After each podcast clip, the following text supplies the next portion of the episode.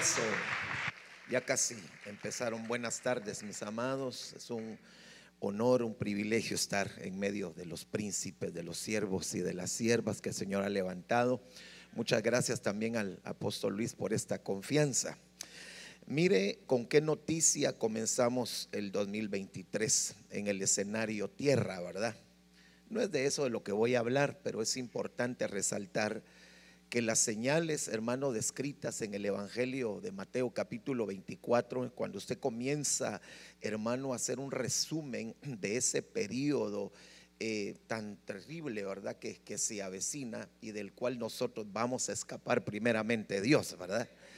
Ahí en el capítulo 24 del Evangelio de Mateo, usted encuentra eh, el tiempo conocido como principio de dolores, 24.8 24.9 habla del periodo tribulación y cuando va más o menos por el versículo 21, 22 se está hablando de la gran tribulación, principio de dolores, tribulación y gran tribulación. Pero dice, y por causa de los escogidos, cuando ya habla del, periodo de la gran tribulación, y por causa de los escogidos, dice que los tiempos van a ser acortados. ¿Por qué estoy eh, eh, tratando de que recordemos esto, porque no sé si usted ya oyó una de las noticias, hermano, que han estado pues revolucionando en este tiempo y es que el núcleo interno de la Tierra se ha detenido. Por supuesto que esto no es motivo de, alarma para nosotros, pero algo que yo necesito eh, resaltarle es que según los geólogos, los estudiosos al respecto de esto, dicen que no hay que alarmarse.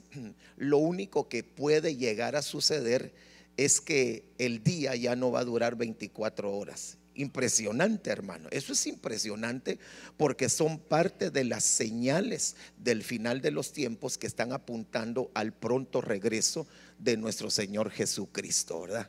Por eso qué lindo, hermano, que nos reunamos, ¿verdad? Para seguir aprendiendo. Acuérdese usted que también en el Evangelio de Mateo capítulo número 10, eh, el Señor Jesucristo reúne a sus doce discípulos, a sus doce apóstoles, y dice que les dio autoridad.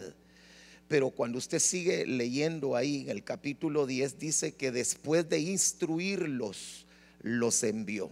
De tal manera que nosotros como ministros del Señor tenemos una autoridad delegada impartida por medio del Señor Jesucristo, pero qué importante es que seamos instruidos. Por eso creo que sentarnos para escucharnos entre nosotros, hermano, es un sinónimo de humildad, ¿verdad?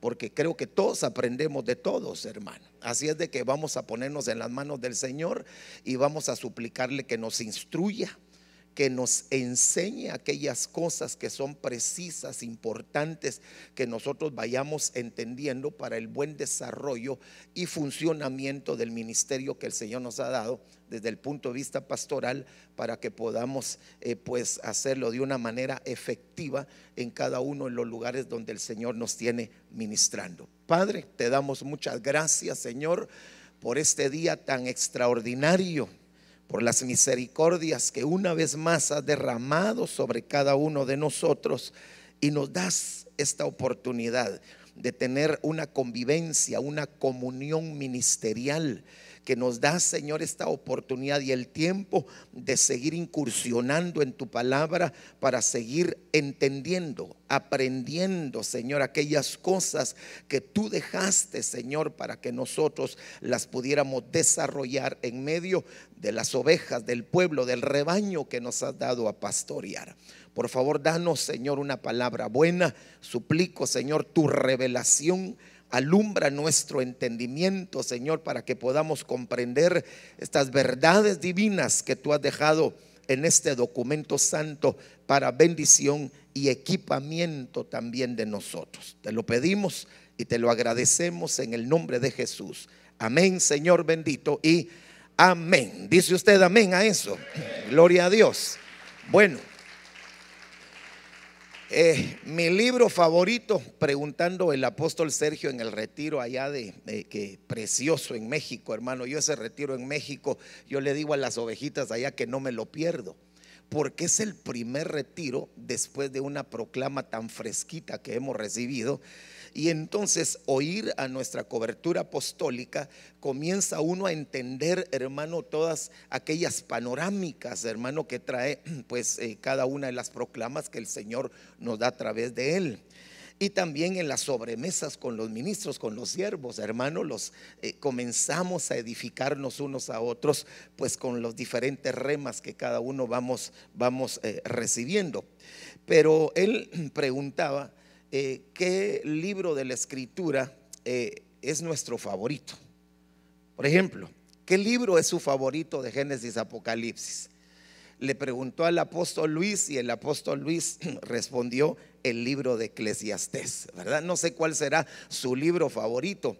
El mío es el Cantar de los Cantares. Hermano, ese libro para mí me ha edificado mucho para poder edificar.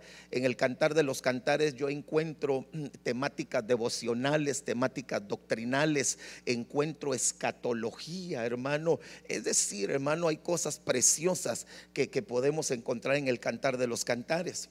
Eh, cuando nosotros revisamos el Cantar de los Cantares, que tiene ocho capítulos, nada más usted se lo puede leer, eh, bueno, de leer a entender, eso ya son otros 20 pesos, ¿verdad? Pero nosotros no lo podemos leer, ¿qué le digo? En unos, ¿qué? Media hora quizá, ¿verdad? Eh, pero yo veo, hermano, el proceso de un perfeccionamiento de la novia desde que comienza en el capítulo 1, desde esta panorámica, hasta que en el capítulo 8, verso 5 dice, ¿Quién es esta que sube, sube recostada en el pecho de su amado? Cuando comienza ese proceso de perfeccionamiento de la novia, es muy interesante y veníamos platicando pues en el vehículo ahí con el hermano Tito respecto a ese versículo hermoso que está descrito ahí en Cantares capítulo 1 versículo 2, en donde la amada del Cordero, que, que, es una representativa de esa entidad femenina que se está preparando para las bodas del Cordero, ella está pidiendo los besos del amado. O oh, si él me besara con los besos de su boca. Esa palabra beso eh, se dice nashak en hebreo y tiene varios significados, pero por ahí quiero introducirme. Y uno de los significados es si él me gobernara, si él me gobernara, pero también significa equipamiento, equipamiento con armas. Y usted sabe que el Señor Jesucristo dejó cinco equipadores para perfeccionar a la novia. De tal manera que lo que está solicitando la novia es un equipamiento que la va a llevar a su perfección. Un equipamiento apostólico, profético, evangelístico, pastoral y magisterial. Pero le está diciendo de entradita, uno, dos de cantares, gobiername gobiername, gobiername. Porque la que se está preparando para que la saquen de la tierra y, sea conducida hacia las bodas del Cordero, tuvo que haber, haberse sometido bajo un gobierno y bajo una autoridad. Cuando usted lee el otro versículo, mm, eh, o oh, si él me besara, dice, tus ungüentos, tus ungüentos, tus ungüentos, hablándonos de unciones, pero hablándonos también acerca del bautismo del Espíritu Santo. Miren lo que está solicitando. Primero, ser equipada. Segundo, está hablando de los ungüentos y eso lo podemos relacionar con unciones de habilitación, pero también con el bautismo y llenuras constantes del Espíritu Santo. Pero luego de eso, en el verso 4 dice, llévame contigo. Cuando usted revisa esa palabra, llévame en el hebreo, dice, arrebátame Mire cómo va el proceso aquí de perfeccionamiento. Primero le dice, equípame. Segundo, le habla de los ungüentos, de los aceites. Ahí es el aceite Shemen. Y luego le dice, arrebátame. De tal manera que el orden de los factores sí puede alterar el producto. Le está pidiendo equipamiento, bautismo y llenura del Espíritu Santo que la van a preparar para el arrebatamiento. Entonces, dicho esto, quiero llevarle a este primer pasaje que le voy a poner en pantalla, dado que ella está pidiendo que la equipen. Y, repito, eh, el Señor Jesucristo dejó cinco equipadores que van a perfeccionar a la novia, preparándola para el encuentro con el amado. Yo quiero eh, eh, tomar esta versión BDP que me pareció muy interesante en Efesios capítulo 4, versículo número 11 creo que yo estoy arrancando en donde el profeta Tito casi que estaba terminando, ¿verdad? Porque leyó Efesios capítulo 4, unos versículos anteriores. Pero dice acá, él nombró, refiriéndose al Señor Jesucristo, a unos apóstoles, a otros profetas, evangelistas, pastores y maestros. Pero mire cómo dice el verso 12, para la formación de los consagrados en la tarea encomendada para construir el cuerpo del Mesías. Interesante, hermano, esa versión. No sé si le parece interesante a usted. Pero lo que me llamó la atención dentro de varias cosas es que los cinco ministerios forman, forman.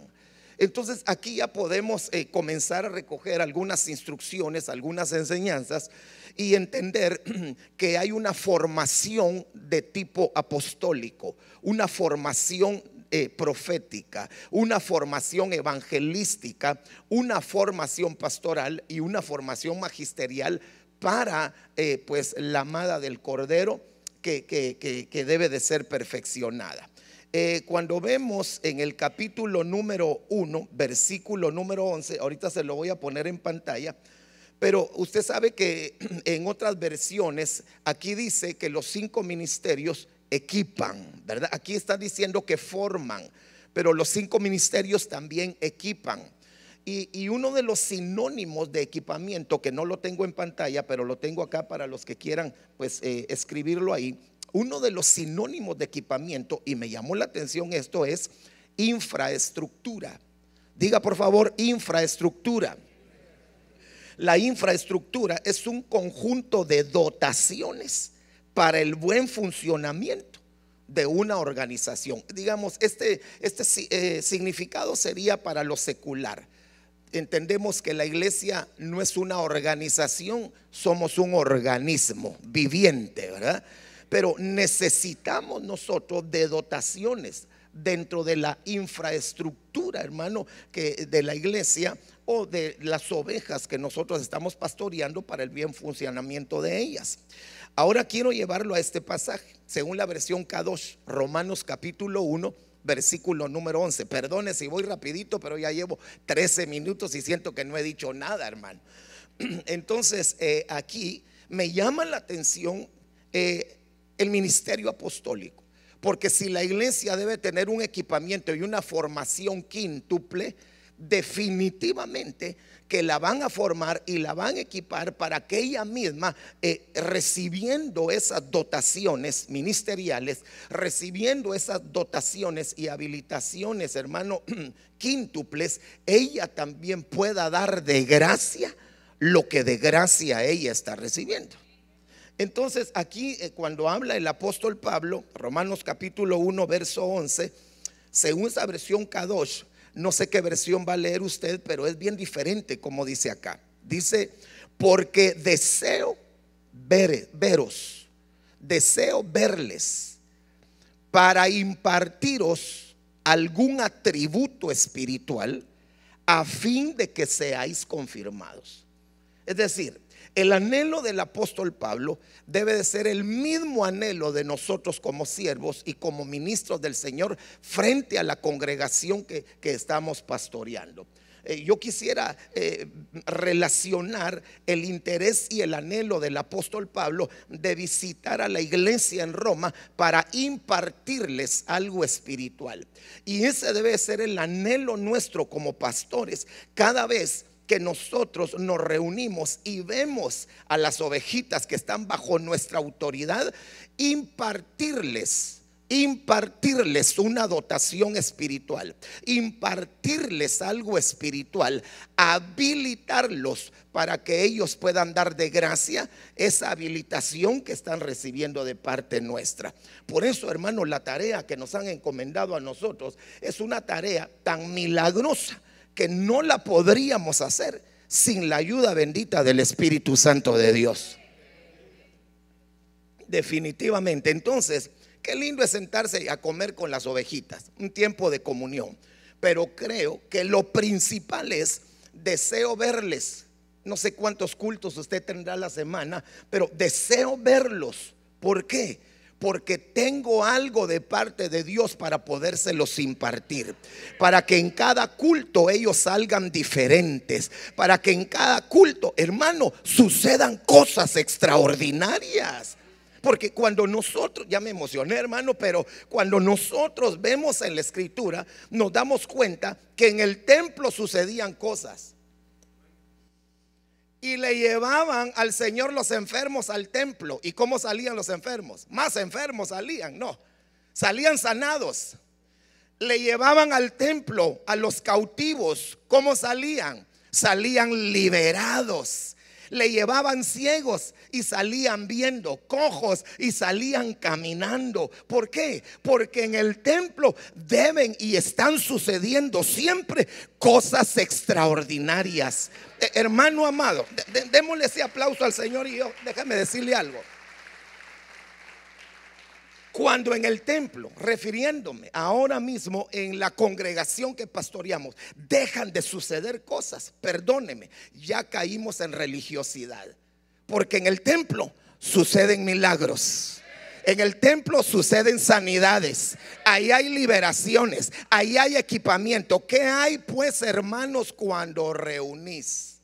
De tal manera que tanto el pueblo como los ministros, los pastores, cada culto deberíamos de salir con la satisfacción de ir a contar las cosas grandes que el Señor hizo en ese culto ahí, hermano. Eh, por ejemplo, se me viene a mi mente, no el fatal recuerdo, pero se me viene a mi mente aquí extraordinaria historia de Ana. Hermano, Ana visitaba el templo. Bueno, y juntamente con el marido. Pero en una oportunidad sucedió algo que no le había sucedido a Ana y le sucedió en el templo. Ana llegó angustiada de espíritu, amargada de alma y llegó estéril en el cuerpo. Pero en el templo sucedió un milagro salió sin angustia de espíritu, sin amargura de alma y sin esterilidad en el cuerpo. Y eso es lo que debe de estar sucediendo en nuestras congregaciones, hermano. La gente que llega angustiada debe de salir sin esa angustia. La gente que llega amargada debe salir sin amargura. Y la gente que llegó estéril debe de salir produciendo fruto. Y entre paréntesis, la angustia la angustia de espíritu y la amargura de alma traían el efecto desastroso en el cuerpo de Ana de que no podía dar a luz, no podía concebir. Por lo tanto, si no podía concebir, menos podía dar a luz algo que no había concebido. Pero si usted me permite relacionar eso con el nacimiento de lo profético en la iglesia o en un cristiano o en una oveja, una oveja encuentro yo que el obstáculo que le puede impedir fluir en lo profético es la angustia de espíritu y la amargura de alma. Mucha gente no profetiza porque está amargada de alma. Y lo peor que podría suceder es que profetice amargado. ¿Oyó lo que le acabo de decir? Yo no sé si usted ha oído profetizar a gente amargada. Padre Santo, ese, e, e, ese, es el momento en donde necesitamos el discernimiento para quitarle el micrófono al que está profetizando con amargura. Necesitamos ese discernimiento. Por lo menos yo lo necesito. No sé si usted lo necesita también. Bueno, no vine a hablarles de Ana, pero todo por el mismo precio, hermano. Ahora, esa debe ser nuestra intención cada culto reunirnos y pedirle, Señor, que hoy vuelva a suceder algo extraordinario. Porque donde está el Señor, debe de suceder algo extraordinario, hermano. ¿O no? ¿Verdad que sí? Pero si no sucede, algo está sucediendo con nosotros. Ok, entonces Pablo quería ver aquella iglesia en Roma para impartirles algún atributo, dice acá. Cuando vamos a ver en el diccionario esa palabra atributo, dice que es un símbolo que sirve para reconocer a una persona. Y esto me llamó la atención. Porque fíjate, apóstol, que anoche que estuve acá y que fue algo, por lo menos me preguntaron cómo me sentí. Yo me sentí bien, les dije. Me fui bendecido de acá Y yo le dije a los hermanos, como no terminé de desarrollar esta temática, eh, posiblemente mañana que me dé un tirito el apóstol, voy a continuar con esto. Y hoy estaba tan tranquilo, hermano, tan tranquilo. Pero hoy en la mañana, hermano, que abro nuevamente el tema, ya no le sentí el mismo sabor. Y dije, no, de plano que no es esto. Pero, padre, ¿y entonces qué? ¿De qué habla? Entonces comencé a leer y a ver algunas cosas y lo que me llamó relacionándolo con la proclama es que atributo, símbolo que sirve para reconocer a una persona.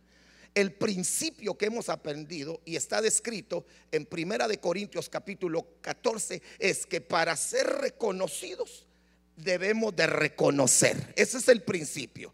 Nadie va a ser reconocido si primeramente él no reconoce. Yo creo que estaría fuera de un orden el que alguien pretendiera ser reconocido por los hombres, pero no ser reconocido primeramente de allá arriba, hermano.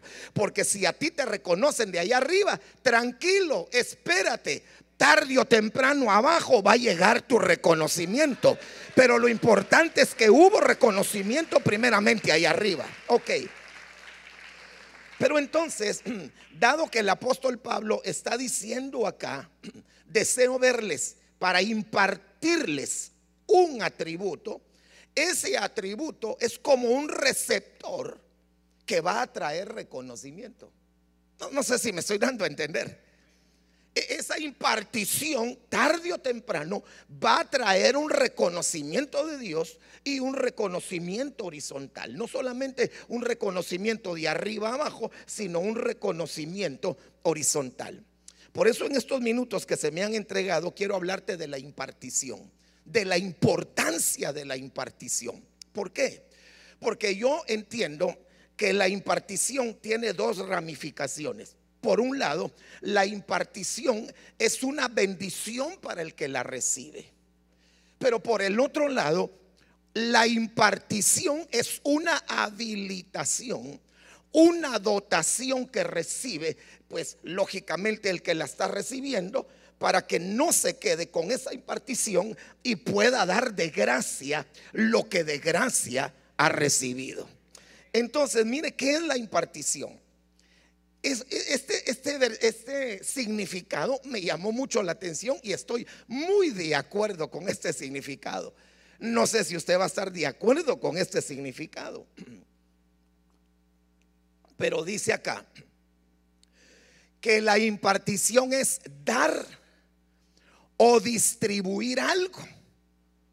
Siga la lectura. ¿Cómo dice?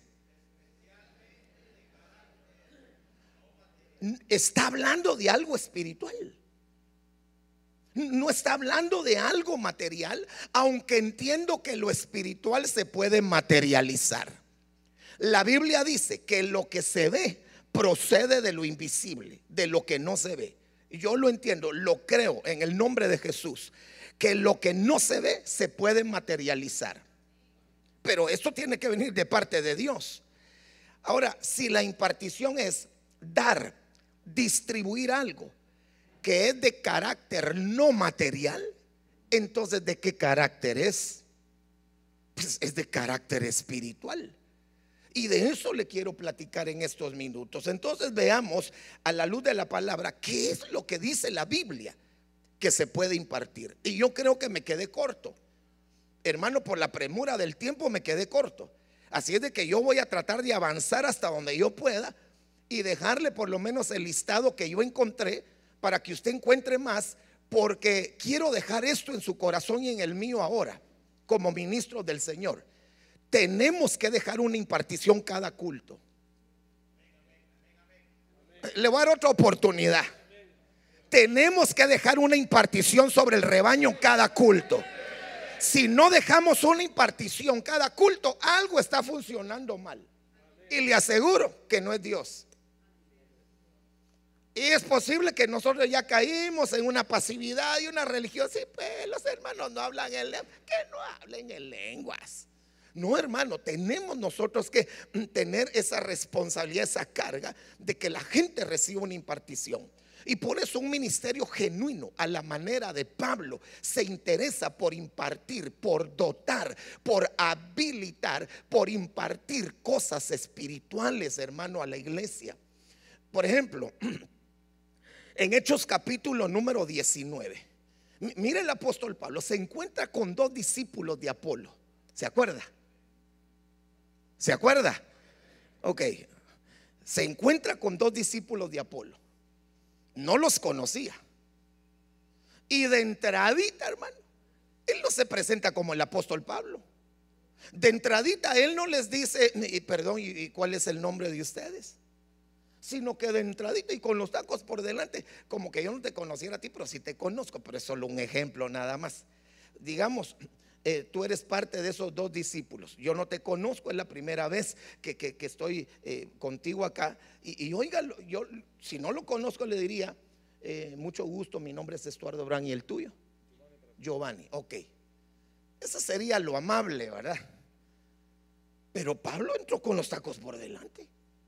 Pablo, recibiste el Espíritu Santo cuando creíste. De una vez, hermano, sin perder tiempo. Así dice la Biblia. ¿Recibiste el Espíritu Santo cuando creíste? ¿O cuando creyeron? ¿Y, cuál fue la contestación de ellos? No, ni siquiera hemos oído que existe un Espíritu Santo. Y eran discípulos. Y ni siquiera habían oído. Por el amor de Dios, hermano. Si mis matemáticas no me fallan, habían pasado 17 capítulos en donde se narraba de, las, de, la, de la venida del Espíritu Santo. Capítulo 2 del libro de los Hechos. Este es capítulo 19. No me pregunte cuánto tiempo había pasado y si alguien lo sabe, por favor enséñemelo. No sé cuánto tiempo había pasado del capítulo 2 del libro de los Hechos para el capítulo número 19. Lo que sí sé es que habían pasado 17 capítulos. ¿Cuánto tiempo? No lo sé. Pero estos dos tenían de atraso 17 capítulos. Pero ahora hay hermanos nuestros que son ovejas y que son ministros y que tienen más de dos mil años de estar atrasados. ¿Por qué? Porque no creen en el bautismo del Espíritu Santo de Dios. Pero creo que le estoy hablando a ministros que hemos creído, hermano, en esa obra preciosa de Cristo, pero también en el descenso del Espíritu Santo y lo que el Espíritu Santo está haciendo en medio de nosotros. Y como nosotros los ministros tenemos que mantenernos llenos del Espíritu Santo para que ese fuego del Espíritu Santo, como decía el hermano Tito, hermano, nos mantenga como ministros llamas de fuego. Y si no, si no lo que vamos a hacer es ministros chiribisco. Bueno, chiribisco es una palabra hebrea. ¿Cuántos saben lo que es un chiribisco? Y, tal vez no todos, hermano. Tal vez en otros países, que es un chiribisco, ¿verdad? Un chiribisco es un, es un como unas ramas secas que no tienen eh, hojas, que no tienen flores, no tienen fruto, no tienen nada, hermano. Usted se puede imaginar a un ministro caminando así puro chiribisco, hermano. Pero cuando ese ministro se llena del Espíritu Santo, entonces es una llama de fuego que lo que imparte es lo que tiene. Imparte fuego, imparte bendición, hermano. Esa es nuestra realidad, esa es nuestra bendición. Ok, entonces, Santo Dios, media hora. ¿Qué es lo que se imparte? La sanidad. Y la Biblia lo dice. Hechos capítulo 3, versículo número 6.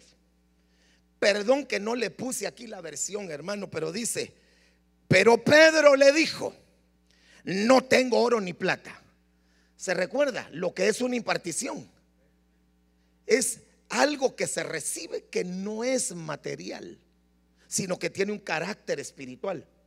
Ahora viene aquí el apóstol Pedro y dice, yo no tengo oro ni plata pero lo que tengo yo te doy. En el nombre de Jesucristo de Nazaret, levántate y anda. Aquí no aparece como tal la palabra impartición, pero está íntimamente relacionada por el significado que les acabo de poner de impartición. Se imparte algo que no es material, algo que es espiritual. ¿Qué estaba impartiendo Pedro? Sanidad. Ahora, no se puede dar lo que no se tiene. Ese es un principio. Porque tú y yo enseñamos lo que sabemos, lo que hemos aprendido, pero damos lo que tenemos. Y, entonces eh, aquí nos está hablando de una administración apostólica, pero también como pastores puede fluir en nosotros este tipo de, de imparticiones. Es decir, no tengo oro ni plata, pero lo que tengo te doy. En el nombre de Jesús, levántate y camina. Hermano, esas son dotaciones que le podemos dar al, pueblo, no solamente en lo físico, sino también en lo espiritual. Porque a la manera de este hombre, que era cojo y que no entraba, hermano, no entraba al templo, como los hermanitos que a la hora del culto se quedan hablando en la cafetería. Como los hermanitos que está la gloria en la congregación donde usted está y ellos van de hablar en el parqueo, hermano. Qué cosa más tremenda. Pero ¿sabe qué sería lo peor? Estar adentro del templo y no participar de la gloria entrar con una sombría y un paraguas y que no nos caiga la gloria del Señor, hermano. Eso sería peor todavía. Porque en nuestras congregaciones tenemos ovejitas que puedan estar adoleciendo de esta situación, que tienen cojera espiritual y, que cuando entran al templo Entran, pero usted no lo ve ni glorificar a Dios, ni perder la compostura, ni de alabar, ni grito. Ahí están impávidos ellos, hermano. Entonces hay que impartirles eso. Que impartirles el que ellos van a caminar. Hay, hay, que impartirles, hermano, que ellos se van a enamorar del templo. Hay que impartirles que van a tener vida de templo. Hay que impartirles que van a glorificar a Dios, que lo van a adorar, que lo van a alabar. Y una impartición de sanidad. Quiero decirle algo. No sé a cuánto le dio esa cosa horrorosa del COVID, hermano. ¿A cuánto le dio? Levante su mano, lo acompaño en su dolor, hermano. Qué horrible eso. Ahí sí que podríamos decir, fue horrible, hermano. Y yo me quiero referir al COVID, pero podríamos generalizarlo a otras enfermedades. Porque si estamos con vida, es porque Dios tiene un programa para nosotros. Aunque le voy a hablar de mí, de mí. Eh, mi esposa es un milagro caminando. Ella llegó a 70 de saturación de oxígeno. Era como para, eh, pero eran los inicios que uno no sabía ni qué hacer, hermano. Y yo por atenderla a ella, sabiendo que tenía COVID, me olvidé de tomarme mi medicina. Hermano, fue algo bien horrible, tremendo y, y, ese pánico que entró como consecuencia del virus, hermano. Que así le hacía a uno, hermano, de morirse. Porque ¿quién se quiere morir, hermano? O habrá aquí alguien que se quiere morir, lo ayudamos si quiere, hermano, pero creo que nadie se quiere morir. Pero hacia donde quiero girar su atención es que cuando ya el Señor me sacó de eso a mí,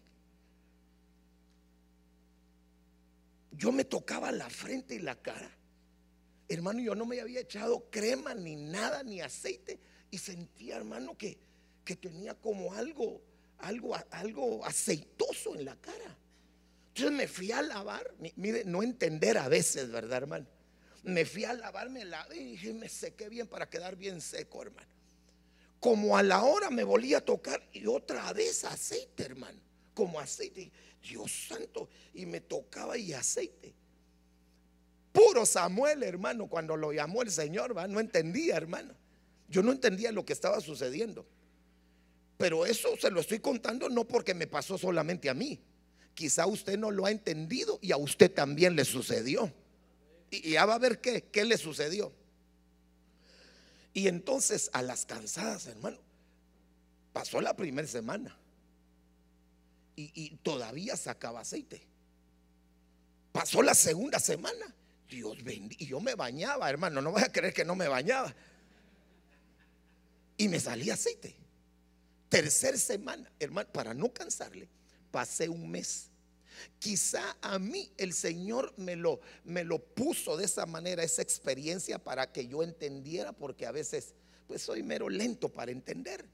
Quizá usted no, usted no necesitó que le brotara aceite y usted entendió más rápido que yo. Pero el Señor dijo, a este como, como es bien lento para entender, voy a hacer que saque un poquito de aceite. Pero ni así estaba entendiendo yo, hermano. Hasta el mes el Espíritu Santo me hizo entender algo. Y sabe que habló a mi corazón y me dijo, yo te sané. Y al sanarte te dejé una unción para sanar. Pero eso no es solo para mí. Levántame otra vez la mano de los que les dio esa cosa fea. Aunque no les haya brotado aceite, cuando el Señor permite una enfermedad y el Señor lo sana, luego de la sanidad a usted le quedó una unción de sanidad. Lo que pasa es que uno no la hace efectiva, hermano sino que uno anda delegando. Vayan ustedes, impongan las manos ustedes. No, hermano. Cuando llegue el momento y el Señor se lo pone a usted, imponga las manos. Cosas gloriosas van a seguir sucediendo. Sanidades y milagros, porque en todo caso, el que, el, el que hace los milagros es Dios. No somos nosotros. Ok. ¿Qué se debe de impartir? La fe. Filemón capítulo 1, versículo número 4.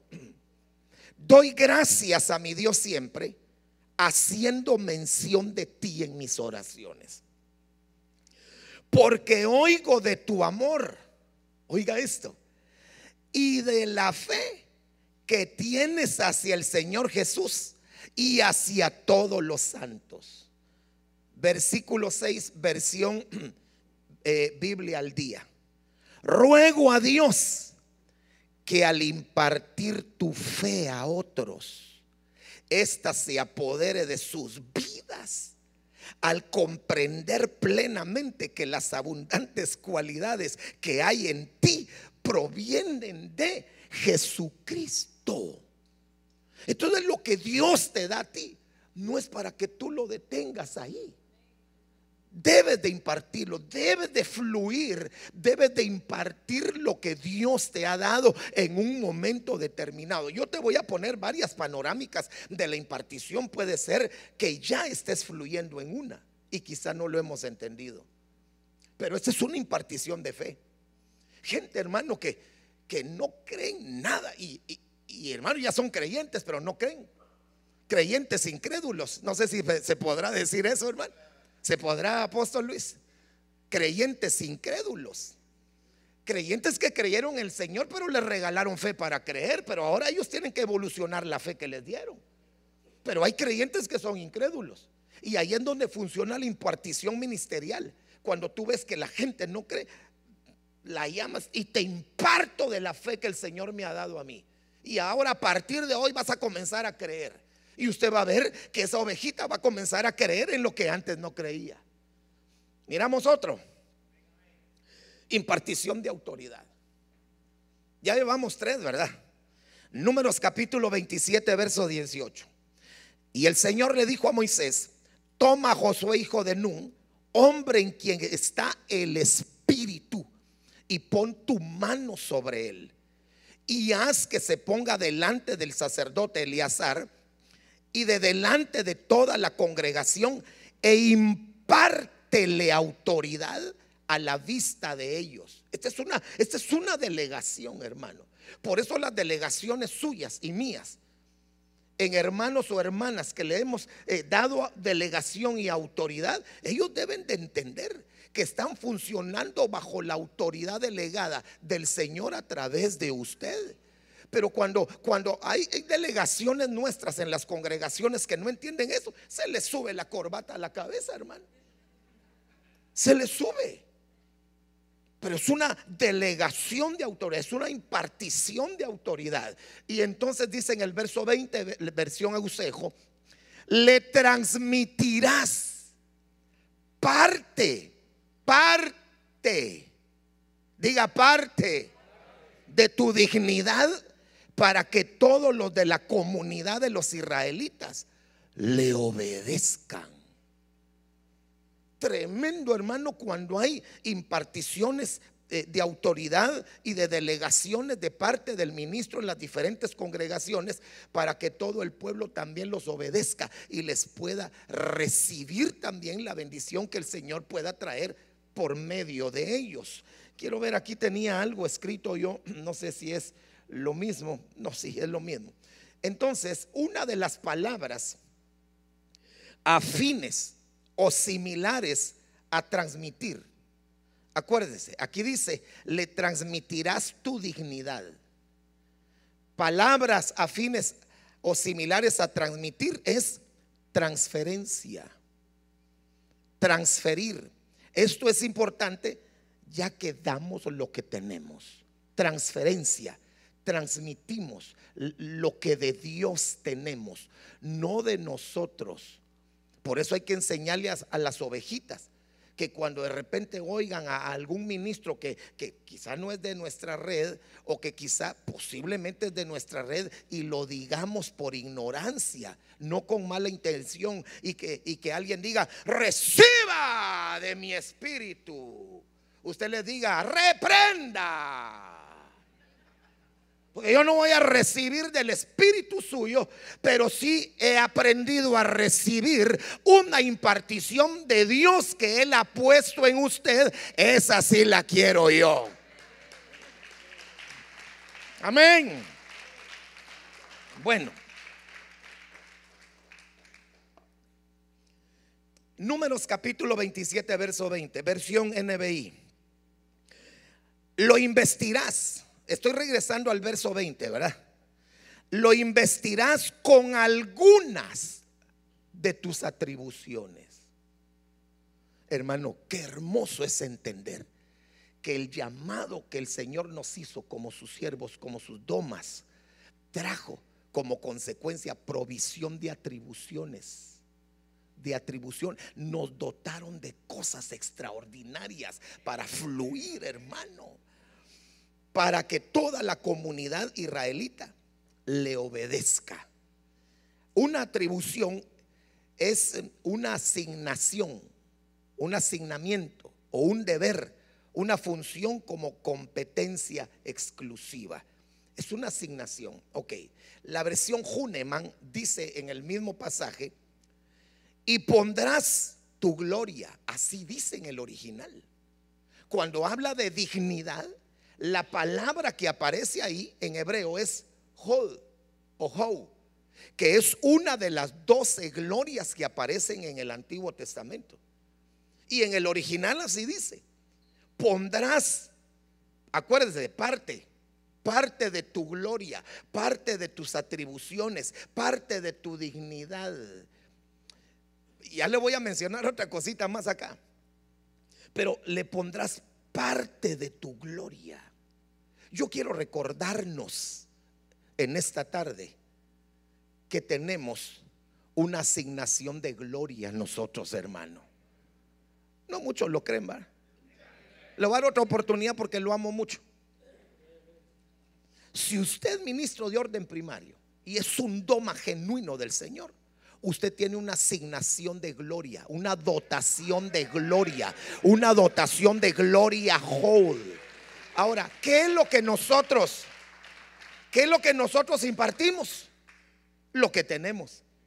¿Qué tenemos de parte de Dios? Gloria whole. Entonces, ¿qué puede impartir usted? Gloria whole. Ahora, ¿qué es la gloria whole?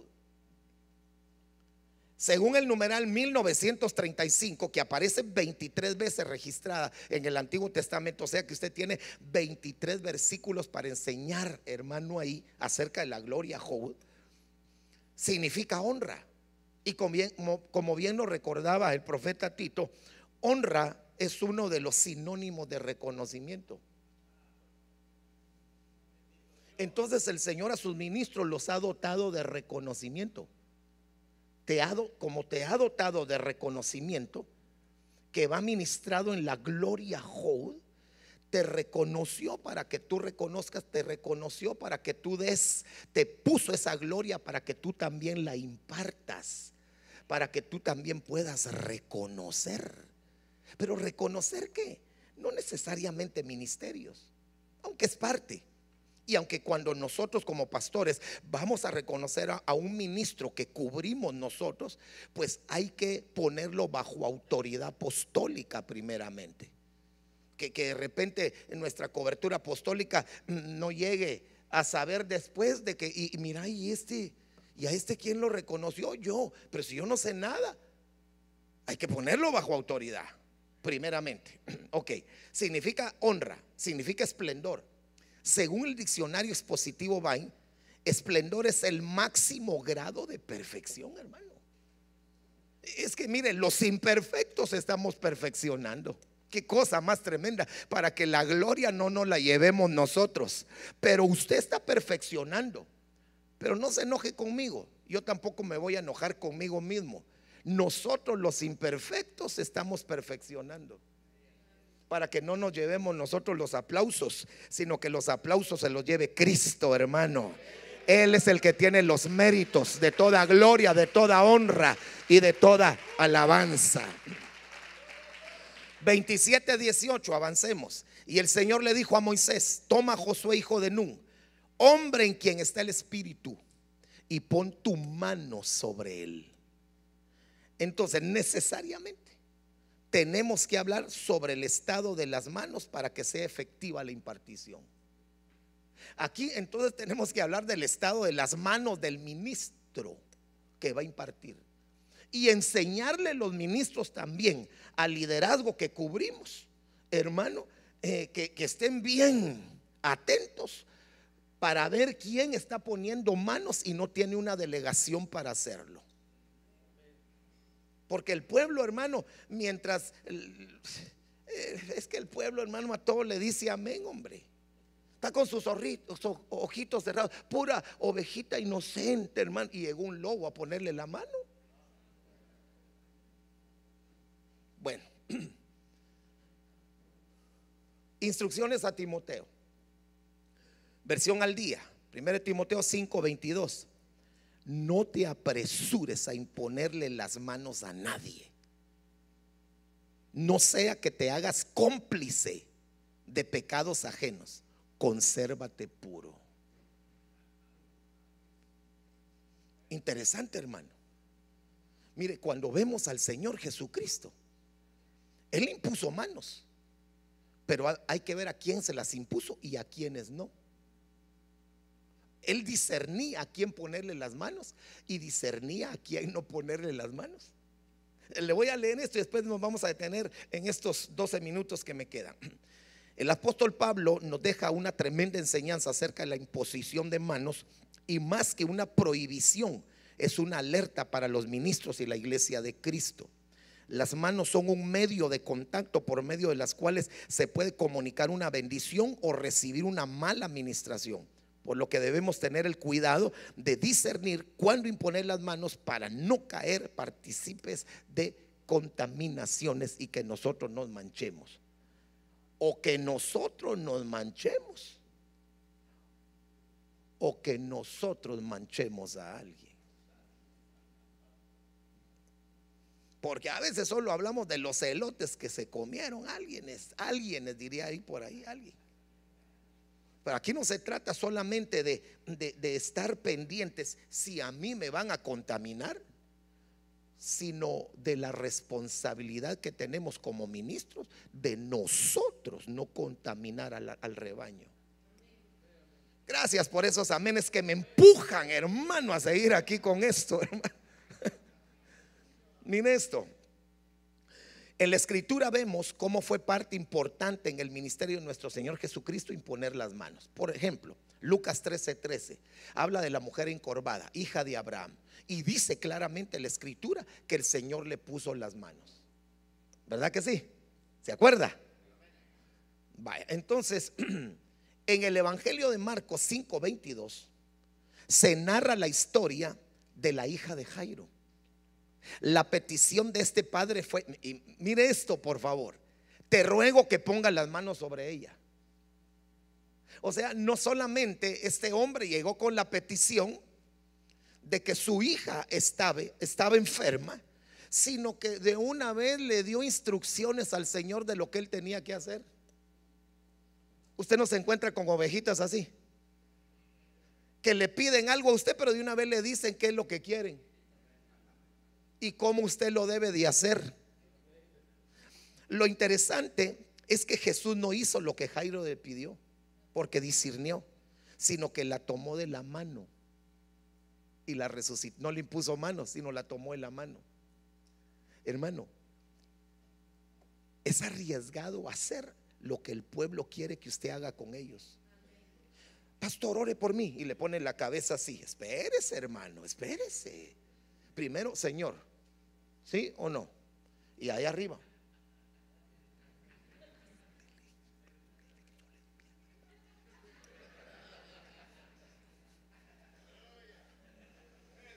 Pero a veces, hermano, nos sentimos los superhombres y a todos andamos despeinando, hermano. Hay que tener el discernimiento para ver a quién, si el Señor Jesucristo discernió. Y siendo el hombre más santo, no en todos puso las manos. Se me viene otro ejemplo, el ciego. Las multitudes, aquí fue Jairo, pero las multitudes eh, le llevaron un ciego al Señor Jesucristo y las multitudes le dijeron, pon las manos sobre él. Que las multitudes aconsejan a Cristo también, hermano. O quieren aconsejar. Por eso cuídese del consejo de las multitudes. Disierna por el Espíritu. Y entonces, ¿qué hizo el Señor? Lo agarró en la mano y se lo llevó a solas. No hizo lo que las multitudes le estaban aconsejando, se lo llevó a solas. Y ahí solito los dos hermanos le metió, porque también hablaba con dificultad, le metió los dedos en, en los oídos. Yo no sé por qué se lo llevó a solas. Quizás iban a escandalizar los otros. Tal vez no porque le puso eh, o le metió los deditos en el oído, sino porque le escupió y de la escupida le ponen al... Yo no sé si usted dejaría un acto profético así, hermano. ¿Ah? Imagínese que un profeta le dijera, mira, hoy el Señor te va a sanar de esa tartamudez. Saque la lengua. Y entonces viene el profeta y... ¿Usted qué haría, hermano? ¿Qué haría después de salir corriendo? Cosas bien tremendas, hermano. Esto de los actos proféticos. Este fue un acto profético. Pues de sanidad.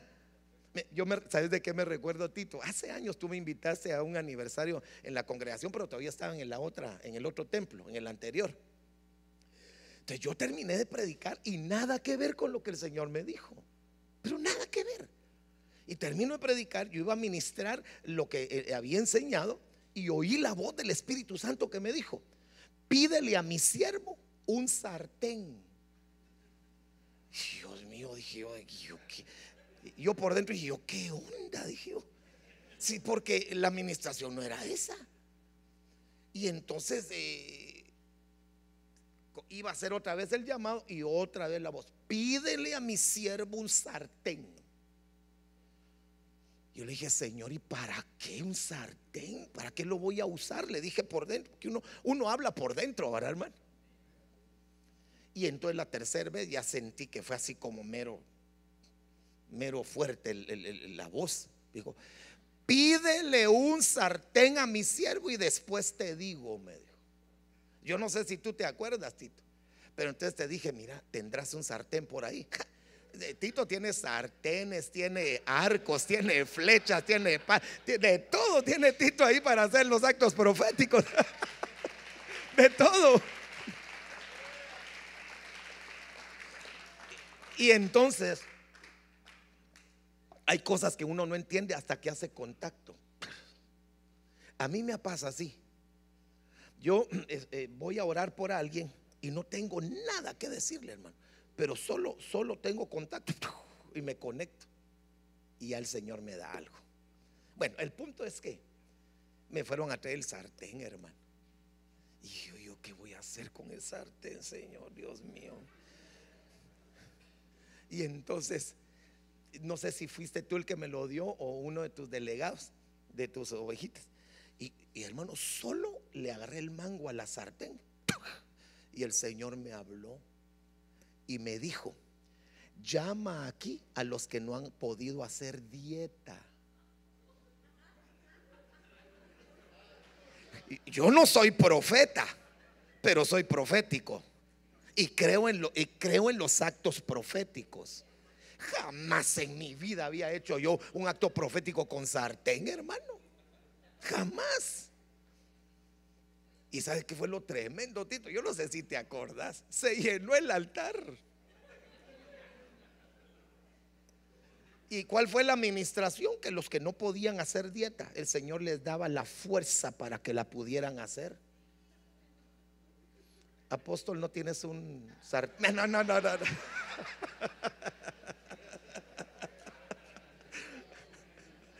Aleluya. Me quedan cuatro minutos, ahorita termino. Y entonces se llevó a este. Hermano, hizo el milagro, pero no hizo lo que las multitudes le dijeron. Entonces, ¿quiénes deben de imponer sus manos sobre el pueblo? Yo le pongo aquí algunos aspectos. Los ministros. Nota, pongo acá, es interesante notar que en el Nuevo Testamento son ministros los encargados de imponer manos y también las delegaciones pastorales, que han tenido una preparación y equipamiento ministerial y sobre quienes se ha puesto autoridad, según números 27, 23. Entonces, es, este aspecto es bien importante. Yo creo que aquí me voy a quedar. ¿Sabe por qué? Porque lo que quisiera yo hoy es que presentáramos nuestras manos delante del Señor. Entonces tenemos que ver el estado de las manos. Solo se lo dejo en pantalla, ya no me queda tiempo para, para explicar cada uno de estos detalles. Pero según Hebreos 12:12, 12, las manos pueden estar débiles. Según Juan 11:44, las manos pueden estar atadas. Según Isaías 1:15, las manos pueden estar manchadas con sangre. Es decir, los que han dado muerte a otros o no han ministrado o, o no han sido ministrados adecuadamente eh, Proverbios 6, 9 y 10, manos perezosas. Proverbios 6, 13, según la versión Dios habla hoy, el que señala con los dedos solo anda acusando nada más. Mateo 5, 30, manos con pecado. Primera de Timoteo 2, 8, manos con ira y contienda. ¿Qué le parece si presentamos nuestras manos? No le estoy diciendo que usted tiene alguna de estas cosas, ni yo tampoco pero como decimos coloquialmente en Guatemala, por si las moscas, hermano. ¿Cómo están nuestras manos para poder impartir? Para poder impartir. Porque digamos cada uno de este tendría, tendría el contrapeso, que sería manos fortalecidas, manos libres, desatadas, manos limpias de sangre manos diligentes, manos que no señalan sino que restauran, manos limpias de pecado, manos con mansedumbre, manos con humildad, no con ira, no con contienda, hermano. Póngase de pie un momentito, por favor. Mire lo que venía después, se imparten los consejos, pero ¿sabe qué? Le voy a dejar, le voy a dejar todo el listado que tengo por acá. Por, lo menos yo tengo 13. Hay más. Fíjese que aquí me faltó la impartición de sabiduría, que sería el número 14. Eh, no sé si les estoy estorbando por ahí. Me quito de ahí. Mire, se imparte la sanidad y están los textos. Se imparte autoridad, se imparte fe, se imparten consejos sabios, se imparte justicia, se puede impartir la enseñanza, eh, se imparte el entendimiento, se imparten los dones o carismas, se imparten las bendiciones, se imparten los misterios, se imparte el bautismo del Espíritu Santo. Hermano, se imparte la revelación. Qué glorioso esto. ¿Qué podríamos cantar alusivo a esto, Dani?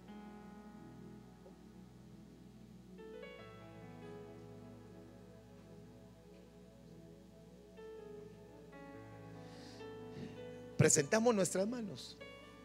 Ministros, amados siervos, consiervos del Señor, a quienes nos han delegado una tremenda, tremenda función sagrada. Una función muy sagrada. Impartir. Indudablemente, como ministros hemos recibido imparticiones de otros, de hermanos mayores, de padres espirituales y de coberturas. Pero nosotros lo que hemos recibido de gracia y de parte del Señor, lo impartimos sobre el rebaño que el Señor ha puesto sobre nosotros. No seré yo el que ponga palabras en tu boca, porque siendo siervo y sierva, ministros del Señor, saben cómo comunicarse con Él. En estos segunditos, presenta tus manos. Presenta, presenta, presenta. Presenta. Aquí estamos delante de ti, Señor. Presentando nuestras manos, que son canales de impartición, de habilitación para tu pueblo. ¿Cómo anhelamos, Señor? ¿Cómo anhelamos poder fluir en todos estos aspectos? Pero que ese mismo anhelo del apóstol Pablo lo pongas en nosotros. Que así como él anhelaba ver a la iglesia en Roma para impartir algo espiritual, así sea el anhelo nuestro en cada culto que vemos a las ovejitas que pastoreamos. Que siempre haya una impartición sobre ellos, Señor. En el nombre de Jesús, Señor, que sean ministradas nuestras manos. Y de ser necesario, te suplicamos que quites cualquier obstáculo que esté obstruyendo el fluir de esa impartición ministerial, Señor, hacia tus ovejitas. Oh, en el nombre de Jesús, Señor Rocía nuestras manos con la sangre del cordero, Señor. Que haya rociamientos de sangre en nuestras manos, papito. Que de ser necesario, Señor, nuestras manos puedan recibir liberación de toda atadura. En el nombre poderoso de Jesús, Señor bendito. Que de ser necesario, nuestras manos, Señor, reciban fortaleza que venga a sustituir toda debilidad. En el nombre de Jesús, Señor, te pedimos, Padre de la Gloria, que toda pereza en nuestras manos sea sustituida por manos diligentes. En el nombre de Jesús que si hay un problema de señalamiento, de acusación en nuestro dedo, en nuestras manos, sea cambiada por la esperanza de restauración, Señor. Que las manos que contengan ira y contienda, sea sustituido eso, Señor, por la paz, por la paz tuya que podamos impartir eso en el nombre de Jesús. Que tu unción opere poderosamente, Señor, en nuestras vidas. Así como la unción tuya pudre los yugos, así la unción destruya toda mala administración en nuestras manos, Señor. En el nombre poderoso de Jesús, te lo pedimos y te lo suplicamos. Así con tus manitas levantadas un momentito más, unos segunditos. Mi vida más será igual. Ah, sí, Señor. Mi espíritu y mi alma se está llenando con el poder del Espíritu Santo mi vida nunca más será igual. Mi espíritu.